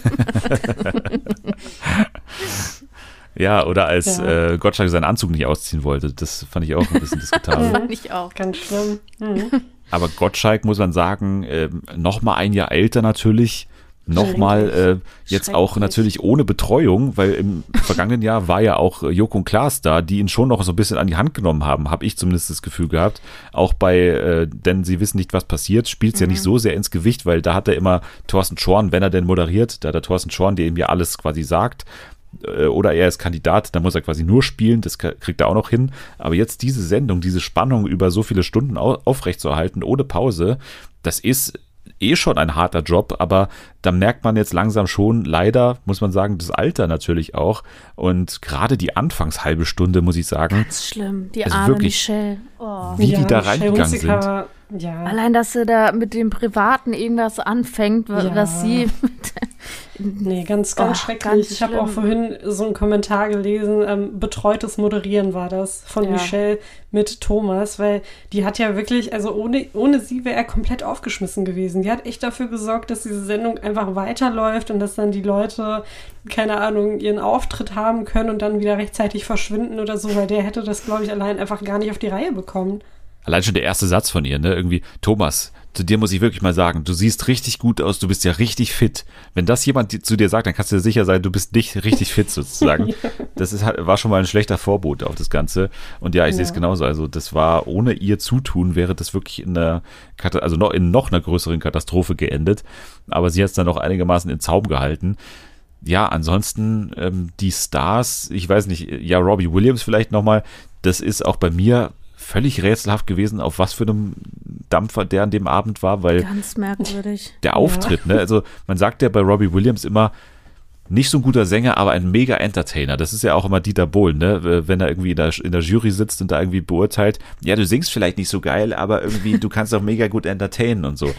Und dann sagt er immer, ja, das macht der Robbie Williams genauso. Und äh, jetzt hier, ne, der singt seinen Song oder seine, seine paar Songs da, die er in seinem Medley da gesungen hat, und dann wippt er die ganze Zeit nur von links nach rechts, ne? Und geht einmal kurz ins Publikum und ist so völlig, mhm. völlig aus der Welt gebeamt irgendwie. Und äh, ganz rätselhaft auch so die Kommentare. Ansonsten, natürlich ist es auch mal sehr befremdlich, wenn du da irgendwie deinen dein Stöpsel im Ohr hast und dann ständig irgendwie einen Typen äh, hast, der dir alles übersetzt, was die komischen Leute mit der komischen Frisur da irgendwie dir sagen. Aber, äh, und was die da alles immer so für Insider-Gags machen und du bist immer so außen vor. Aber trotzdem war das irgendwie äh, sehr, sehr rätselhaft, wie, wie er sich da präsentiert hat.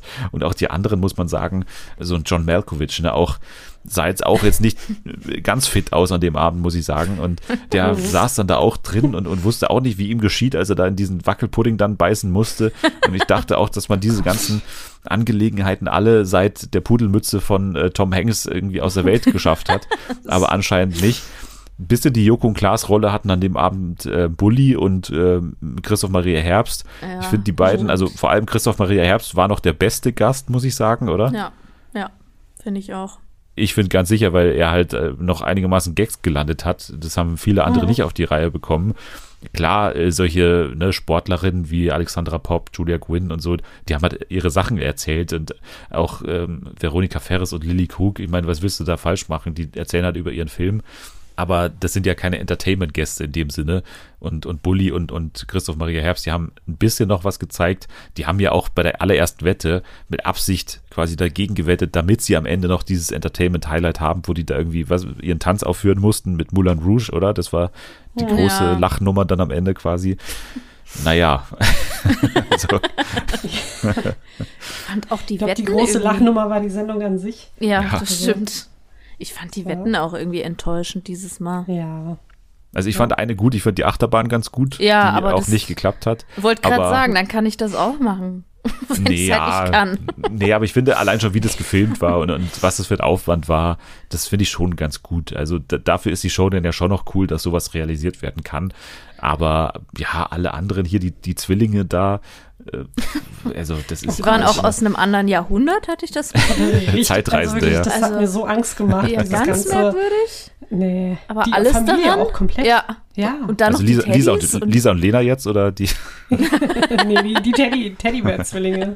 Ja. Ja. Also Lisa und ja. Lena. Ja, genau. Nee, aber ganz ehrlich, es hat irgendwie ein Tiefpunkt den nächsten gejagt. Ich, ich denke immer so, okay, gut, das war jetzt wahrscheinlich das Schlimmste, was wir heute sehen werden. Und dann kommt Thomas Gottschalk einfach um die Ecke und, keine Ahnung, nimmt Julia Gwynn, ähm, konsequent Juliana Gwynn und fragt dann auch die beiden, ja, wer von euch ist denn gerade verletzt? So, ja. sorry, aber das ist für mich etwas, was man vor der Sendung sich einmal kurz durchlesen sollte, ja. bevor man dann mit den Leuten spricht. Stimmt. Aber muss sagen, es war schon so trashig, dass halt Twittern wieder geil war, ne? Muss man sagen. Ja, auf jeden Fall. Aber im vergangenen Jahr habe ich das Gefühl gehabt, da hat beides funktioniert. Da hat man es noch anschauen stimmt. können als einigermaßen unterhaltsame Show und als Twitter-Highlight. Aber jetzt in diesem Jahr war es halt nur eins von beidem. Aber dann war ich auch froh, dass sich äh, Big Brother so ein bisschen überschnitten hat, als wir dann rüberschalten mhm. konnten, ne, alle zusammen. Und dann, äh, ja, die letzten paar Minuten habe ich gar nicht mehr gesehen. Ich glaube, ab Grönemeyer war ich raus. Von daher, äh, ja, ja, du, ich hab's durchgezogen, ne? Deswegen ja. musste ich ja Big Brother nachgucken.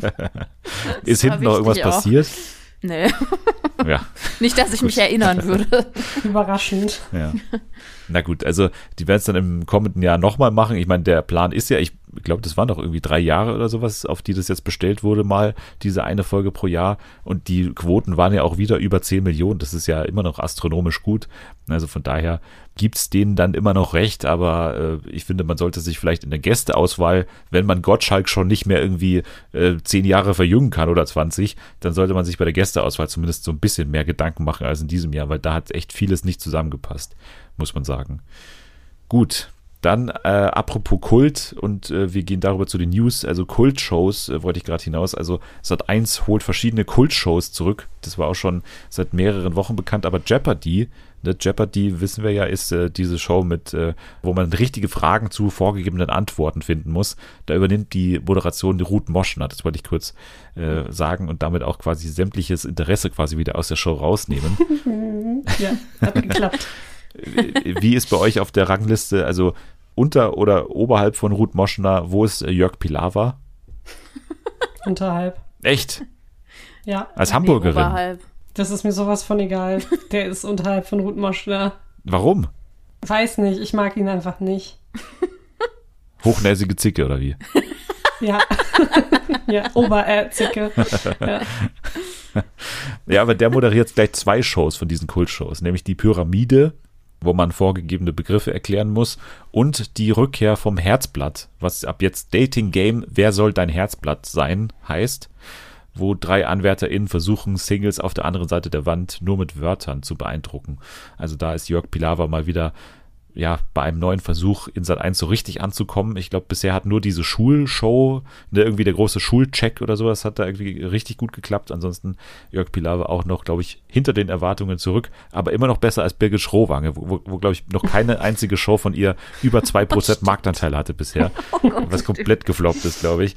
Äh, wo auch noch gar niemand so richtig realisiert ist, dass sie mittlerweile weg ist von RTL und bei Sat 1 ist, sondern irgendwie das checkt, also ich habe es Mir ist auch so gerade durch dich erst wieder ist es ja. mir eingefallen. Ja, ja. Bei mir auch.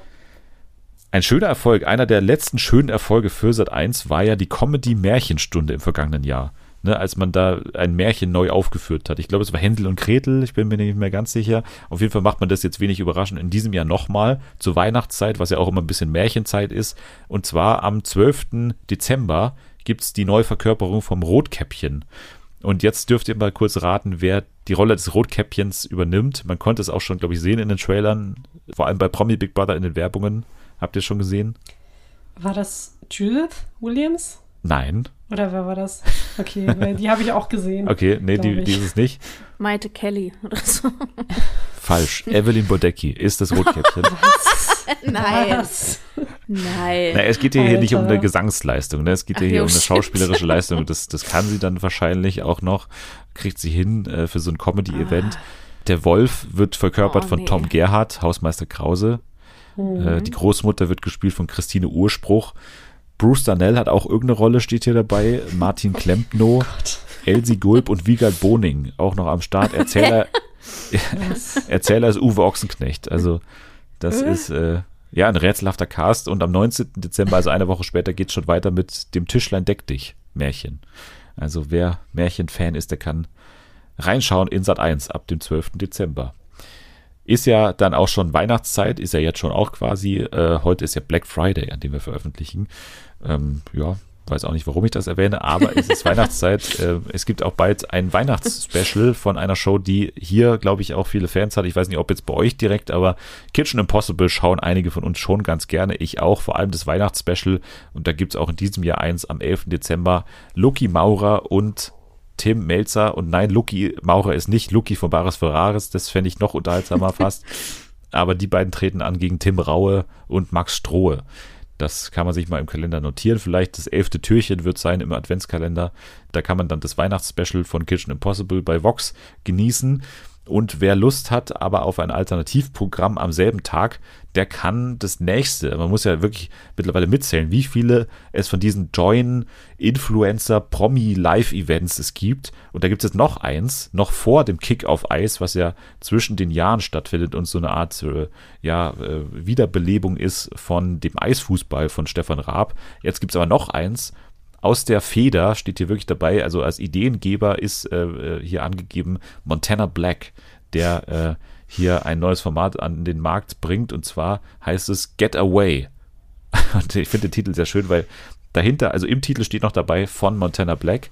Und jetzt könnte es irgendwie so heißen Get Away von Montana Black, wenn man das Ganze durchliest, wenn man das Ausrufezeichen nach Get Away nicht liest, dann könnte man, ne, also Haut ab von Montana Black. Aber anscheinend soll es so nicht klingen. Moderator ist äh, Steven Gätchen und es ist eine Escape Game Show. Fünf Menschen sind im Gefängnis eingesperrt und müssen sich zurück in die Freiheit kämpfen. Es gibt abwechslungsreiche Einzel- und Team-Challenges. Und ihr dürft mal jetzt eine Teilnehmerinnenfeld, ich sag mal so, Twitch-Erfahrung äh, ist da drin. Wer ist da dabei zum Beispiel? Annie the Duck oder so. Keine Ahnung. Nee. Ich kenne so gut wie gar keinen Twitch-Streamer. Deswegen. Ich auch nicht, überhaupt Doch, nicht. doch, doch. Ihr kennt auf jeden Fall den Twitch-Streamer. Oder was? Nee, auch nicht Unge. den Twitch-Streamer, der auch gerade natürlich bei einem anderen großen Format, über das wir nächste Woche reden, ja, dabei ist. Wie heißen die denn? Alle, die man so kennt. Ja, jetzt komm. Hat er auch schon eine eigene. Mit, das ist echt absolut nicht meine Welt. Nee. Doch. Wirklich gar keine Ahnung. Nein. Okay, dann löst mal bitte auf. Doch. Ja, wie oft reden wir hier über Knossi? Wie oft reden Ach wir über Knossi? So. Natürlich ist es Knossi. Ja, ich für mein, mich ist er mittlerweile einfach nur irgendwie so ein RTL-Gesicht ja, oder Sat1-Gesicht. Kein same. Plan. Das ist für mich kein Twitch-Streamer mehr. Ja, aber streamt halt jeden Abend auf Twitch, von daher ist er halt trotzdem noch Twitch-Streamer. Genauso wie Trimax wow. und genauso wie Elias97, äh, genannt, glaube ich, Eli. Und die kenne ich, also die kenne ich aus äh, einer Sendung, die ähm, auch bei Join lief und die ich, glaube ich, als einziger Mensch in ganz Deutschland äh, geguckt habe, und zwar die Insektenjäger. da ist nämlich sie dabei, und zwar Kayla oder Kyla Schicks. Da habe ich damals schon gerätselt, wer das ist, aber ich habe mit an die Show angeschaut und fand diese Show sogar ganz gut, die Insektenjäger. Bei Join kann man sich mal anschauen. Aber ja, das ist das nächste Event, wo diese Menschen dann aus einem Gefängnis sich befreien müssen. Also quasi ein Escape Room als Show. Gab jetzt auch schon mal neuere Ideen, aber äh, das ist auf jeden Fall die von Montana Black. Seid ihr da dabei? Nee, ich bin ehrlich. Nee. Ja, Und wenn ihr die Wahl habt zwischen Kitchen Impossible Weihnachtsspecial und dieser äh, Getaway Show, Kitchen Impossible. ich kenne da keinen von dieser Getaway-Show. doch, du kennst Knossi, wie oft noch? Du Ja, kennst Knossi. der interessiert mich aber nicht. Ja, ich würde eher dann Call of Duty spielen, wenn ich die Wahl zwischen den beiden Sendungen Ja, das hätte. ist ja- du kannst ja nicht- Ich würde ich würd Kitchen Impossible nehmen dann auch. Okay, das ist doch eine Antwort. Da haben wir das auch noch über die Bühne bekommen, dass du hier eine Antwort gibst. Sehr gut. Interessant ist, dass es von der Produktionsfirma I&U von Günter Jauch äh, mit umgesetzt wird. Warum ich es aber sage, ist, dass Jauch kurz vor Weihnachten nochmal gegen das Jahr 2022 antritt. Jauch gegen 2022 heißt die Sendung. Kurz nach dem WM-Finale läuft sie am 18. Dezember und es geht hier um acht Promis, die mit ihren ganz persönlichen Geschichten das Jahr geprägt haben, die jetzt gegen Günter Jauch antreten im Rahmen dieser Show. Und äh, es geht für die ZuschauerInnen, also das Studiopublikum, um jeweils, also es ist anscheinend unterteilt in zwei Hälften, um jeweils 35.000 Euro, was dann unter denen aufgeteilt wird. Ist das was, womit ich euch irgendwie hinterm Ofen hervorlocken kann oder nicht? Ja, ich sag mal so, ich drück Günther ja auch die Daumen auf jeden Fall, weil 2022 fand ich irgendwie recht beschissen. Also ich bleib hinterm Ofen. Okay, Da ist dann es schön bleibst warm, du hinterm ja. Ofen. Vielleicht bis, äh, bis äh, Silvester, weil an Silvester, da äh, gibt es nochmal eine neue Sendung, die das ZDF macht und zwar, ne, jetzt schreien die Ersten auf und, und äh, wollen quasi mit Fackeln auf diesen Podcast losgehen, weil äh, ich gerade in die Diskussion bringe, ob es die Silvestershow Willkommen 2023 mit Kerner und Kiwi nicht gibt. Aber na klar gibt's die. Also die ist ganz normal wie immer im Programm, aber danach läuft ja, wer das kennt, ich weiß nicht, ob jemand schon mal an Silvester ZDF geguckt hat, dann läuft dann danach immer sehr schnell die ZDF-Kultnacht, wo dann immer so, so uralte 70er-Jahre-Clips laufen die ganze Zeit. Und äh, es wundert mich nicht, dass man sich für diese Uhrzeit, also nach der Silvestershow, jetzt noch eine After-Show quasi äh, sich hat einfallen lassen. Und zwar die ZDF-Mitternachtsparty, die passenderweise um 0.50 Uhr losgeht, mit ähm, Bülent Ceylan und Beatrice Egli, die äh, das moderieren und dann zwei Stunden lang Ausschnitte aus ZDF-Shows da kommentieren bzw. anmoderieren. Äh, da sind dann eben zu sehen Auftritte von ABBA, Fanta 4, Roland Kaiser, Helene Fischer, Aha, Tina Turner, ACDC. Also das ist die neue Silvesternacht. Ja, du hattest mich, bis du Bülent Ceylan gesagt hast. Ja, ganz schön. Der Engel, Der Ja, Rock'n'Roll. Engel. Rock'n'Roll. Rock'n'Roll, Mädel, ja. Monem. Monem, ja. Aber es gab auch News zu eben der Kerner und Kiwi Show Willkommen 2023. Die haben an ihrer Seite stand dabei äh, Sascha, der irgendwie auch so eine Nebenmoderation dann übernimmt. Und da sind jetzt auch die äh, Acts angekündigt. Also auf der Bühne an Silvester stehen die Scorpions, DJ Bobo, Malik Harris, unser ESC-Champion, Münchner Freiheit, Kamrat, You Not Us, Alex Christensen, Jupiter Jones, Laurel, Moncrief, Aura Dione und Callum Scott. Das ist mein Aufgebot, würde ich sagen. Einen davon habe ich mir ausgedacht. nee, habe ich nicht. Aber äh, also ich kenne nicht alle. Wer ist Kamrat oder wer ist wer ist Ich You habe Not alle Us? schon mal gehört. Okay, nein. Ja, das, die haben so ein Lied, das ständig im Radio läuft, aber ja, so richtig kennen tue ich die auch nicht. War das nicht mal so aber eine App? Kamerad, weiß ich nicht. Was? War das nicht mal so eine App? You, You Not Us? ja, Ja, kann gut sein. so eine Livestream-App, war das nicht mal so? Naja. Ja, also ich finde das Aufgebot ist eigentlich ganz gut. DJ Bobo, äh, Münchner Freiheit, Scorpions, also für, für Vor allem Münchner Freiheit, da bin ich ja dabei. Also, ah, du bist vor Ort auch, dann nee, aber ich überlege ich überleg nach Berlin zu fahren für die Münchner Freiheit. Ich überlege für die Berliner Freiheit nach München zu fahren, aber das ist was, das ist was anderes. Wow. Oh. Naja, ich habe noch gute Nachrichten für alle Icke Hüftgold-Fans, die wir ja alle sind. Weil da gibt es bald auch eine neue Doku-Reihe über Icke Hüftgold. Und zwar heißt es Die Summerfields, Ike Hüftgold und das Party-Schlager-Imperium. Also wer guckt das denn? Mann. Ich, also ganz Ja, sicher. Da werde ich das. aggressiv. Das du ist, guckst äh, das? Ja, ja, also alle Malle-Shows sind ja sowieso schon mal für mich, aber dann auch noch Ike Hüftgold.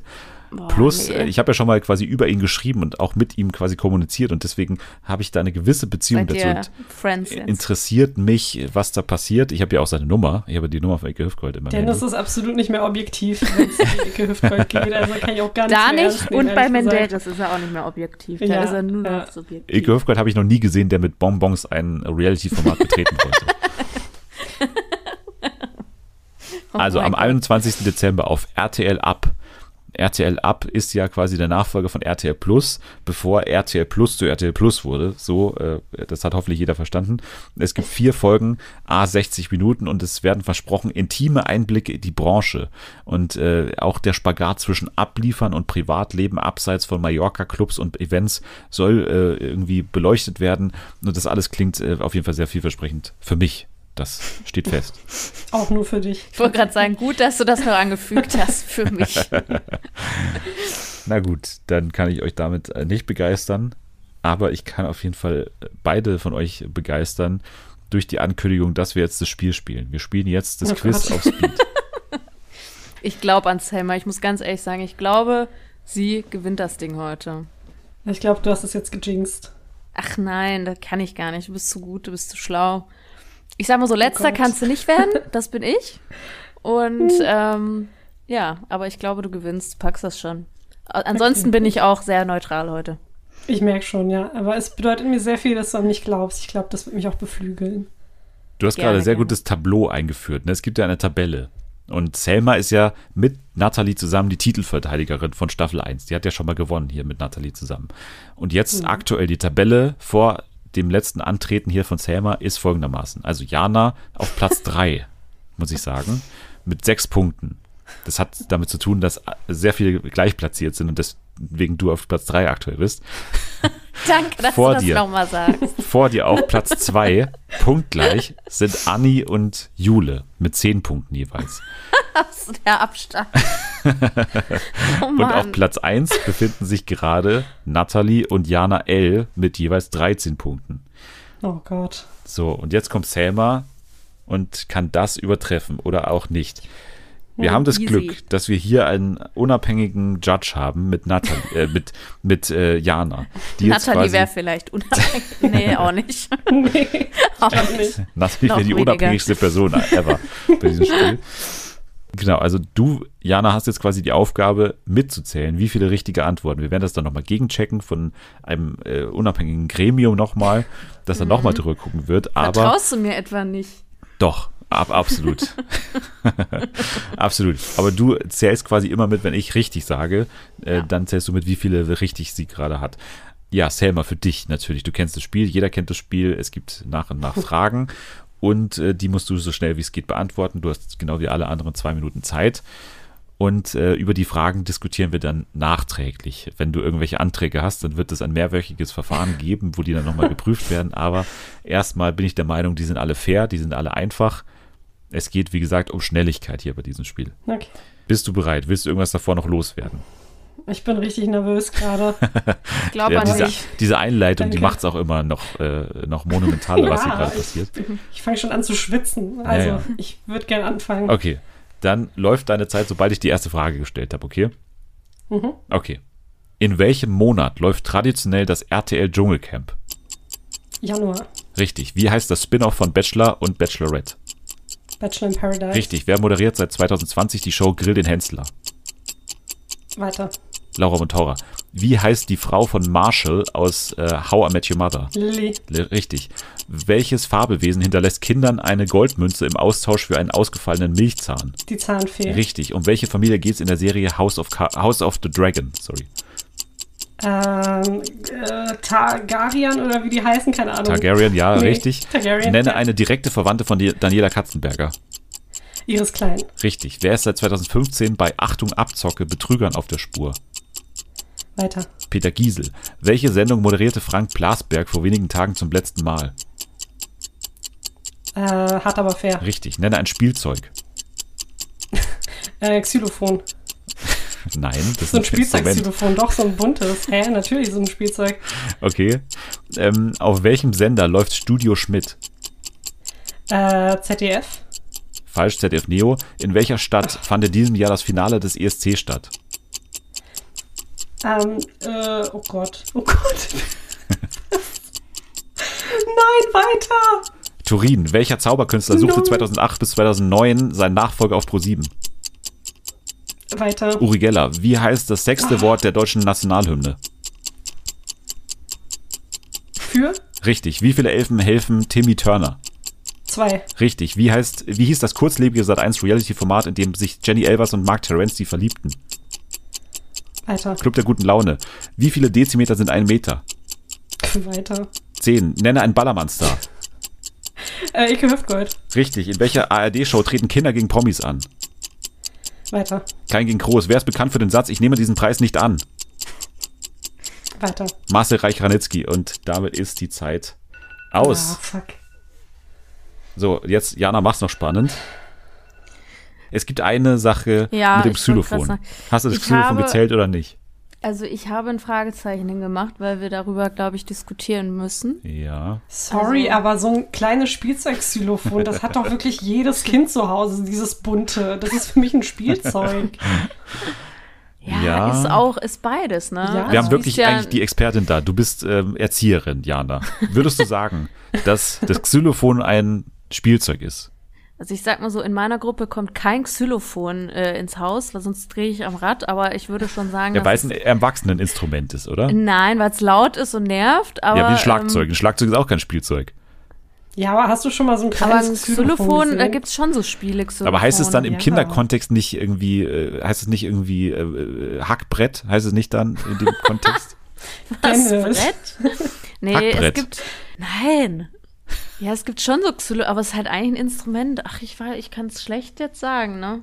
Also ich sage mal, wir lassen das durchgehen, weil ich natürlich weiß, wer gerade auf Platz zwei, also jetzt eventuell auf Platz zwei ist. Und Natalie und Jana wären mir andersrum, glaube ich, sauerer. Deswegen beuge ich mich jetzt dieser, dieser Wut der beiden, ho hoffentlich. Und ähm, ja, dann verkünde mal dein Ergebnis mit dem Xylophon.